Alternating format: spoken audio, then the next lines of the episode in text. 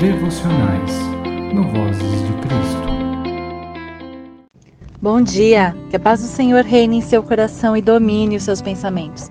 Eu sou a Cris e hoje vamos meditar em Hebreus 12, versículo 2, que diz assim: Conservemos os nossos olhos fixos em Jesus, pois é por meio dele que a nossa fé começa, e é ele quem a aperfeiçoa.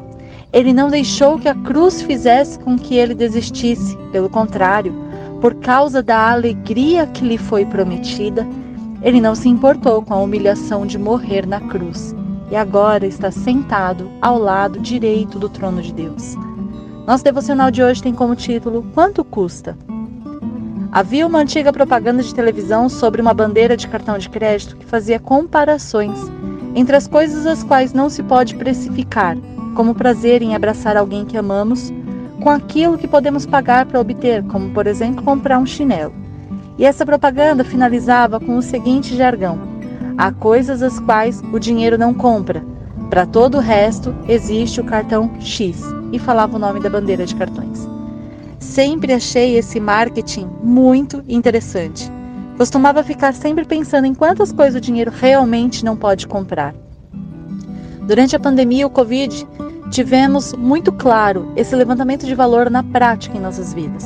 Afinal, a situação dessa doença acometeu indistintamente raças, classes sociais, gêneros e idades.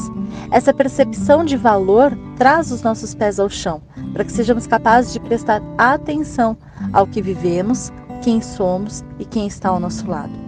Acertar os pratos da balança, atentando para o que pesa em nosso coração, buscando equilíbrio, essa foi uma das possibilidades às quais o tempo de pandemia nos permitiu fazer. Aprender a lidar com essa balança imaginária é o primeiro passo para que possamos compreender a caminhada cristã e de maneira racional possamos buscar equilíbrio entre as nossas ações e propósitos. Jesus nos ensinou com a sua dedicação e entrega sacrificial que invariavelmente toda escolha carrega consigo uma rejeição. Ou seja, quando optamos por algo, desfavorecemos as demais alternativas. Portanto, para tudo há um custo ou um peso a se equilibrar na balança da vida. Jesus, nosso soberano e amado Mestre, sabia que o custo da sua glória estava na humilhação da morte no madeiro. Sabia que o custo da nossa salvação e libertação dos pecados estava no sangue derramado do Cordeiro. Sabia que a vitória sobre a morte estava na ressurreição. Ter conhecimento desses contrapesos poderia ter lhe desanimado, e de certo o angustiou, como é relatado sobre o seu momento de oração no Monte das Oliveiras, quando ele clama ao Pai sobre a possibilidade de afastar de si o cálice da crucificação.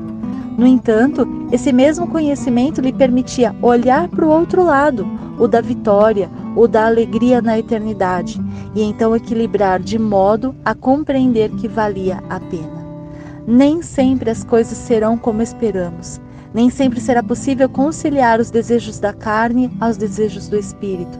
E quando isso acontecer, quando o Senhor nos disser para escolher o não para algo que ansiamos, em troca dos seus planos e projetos para nós, mesmo que não entendamos, temos de ser fortes, fiéis e confiantes em seus planos, para deixarmos os pratos equilibrados. Senão, o que acontecerá é que quando colocarmos mais peso no prato dos nossos desejos do que no prato em que há a palavra de Deus, os mesmos irão se desequilibrar violentamente. E tudo que está na balança vai voar, causando a maior bagunça em nossas vidas. E certamente será extremamente difícil encontrarmos o ponto de equilíbrio novamente. É fácil optar pela obediência quando a voz de Deus é favorável e concordante com o que pensamos e sonhamos. No entanto, quando ela é contrária, o inimigo vem tentar nos persuadir, nos trazendo argumentos para nos confundir e fazer duvidar da voz de Deus. Então retornamos ao estado de Eva em nós e paralisamos no Éden. Nosso coração é enganoso e nossa mente também pode ser. Mas Deus é Pai e não permite que fiquemos no escuro sem compreender a Sua vontade para nós. Ele nos diz que se clamarmos por Ele, ouviremos a Sua voz. Se batermos a Sua porta, seremos recebidos.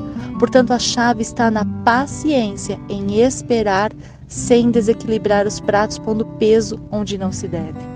Há um provérbio persa que diz: A paciência é uma árvore de raízes amargas e frutos doces. Se não esperarmos pelos frutos, ficaremos tão somente com as raízes. E em contrapartida, a contrapartida é invariavelmente a espera. Nem sempre será simples. Para Jesus foi extremamente duro e não foi apenas uma espera, mas um sacrifício. E pode ser que para nós também haja momentos de sacrifício, de entrega, de fidelidade. Mas se mantivermos os nossos olhos fixos em seu exemplo, encontraremos nele a mesma força e saberemos que também podemos ser vitoriosos com ele. Que tal agradecermos juntos por este dia? Pai amado, Senhor Jesus, Espírito Santo de Deus, nós te agradecemos por este dia maravilhoso que se inicia. Te agradecemos por nossa saúde, saúde de nossos filhos, familiares, amigos. Nos unimos a todos que conosco oram neste momento, Pai do céu, para louvar e engrandecer o seu nome. Glorificar, Pai, a sua presença em nossa vida, agradecer porque a sua palavra toca o nosso coração e nos traz instrução e fortalecimento. Te agradecemos, Senhor, porque o Senhor nos diz como viver. O Senhor nos alerta que para tudo há uma escolha. O Senhor nos alerta a buscar o ponto de equilíbrio sempre. E o ponto de equilíbrio, Pai, está em ouvir a Sua voz. Te agradecemos por esta oportunidade, pela Sua misericórdia e graça que olha para nós sem o nosso merecimento, mas com tanto amor. Te agradecemos, Senhor, por tudo que o Senhor faz por nós. Pedimos por este dia que o Senhor derrame o seu maná na vida de cada um dos seus filhos, entregando tudo o que precisamos entregando saúde aos enfermos, entregando partilha a quem precisa de alimentos, de vestes, de atenção, de tempo, entregando, Senhor Jesus, paz a todos os que estão com a mente atribulada, entregando, Senhor Jesus, a sua voz, discernimento, orientação a todos que estão angustiados. Te agradecemos, Pai, pela sua presença maravilhosa e doce em nossas vidas. Pedimos que o Senhor nos abençoe e guarde nesse dia Abençoe, Senhor Jesus, os nossos ambientes de trabalho, os nossos lares, os ambientes escolares. Abençoe, Pai do céu, e proteja enquanto estivermos nas ruas, indo e vindo. Guarde, Pai, os nossos pensamentos e os nossos ouvidos, para que sejamos atentos e focados na Sua voz. Pai, nos leve e nos traga de volta para casa em segurança e paz nesse dia. Em nome de Jesus, amém. Obrigado por estar conosco até aqui. Se você gostou da nossa devocional, deixe o seu like e se inscreva no nosso canal. Que Deus abençoe a sua semana e até a próxima.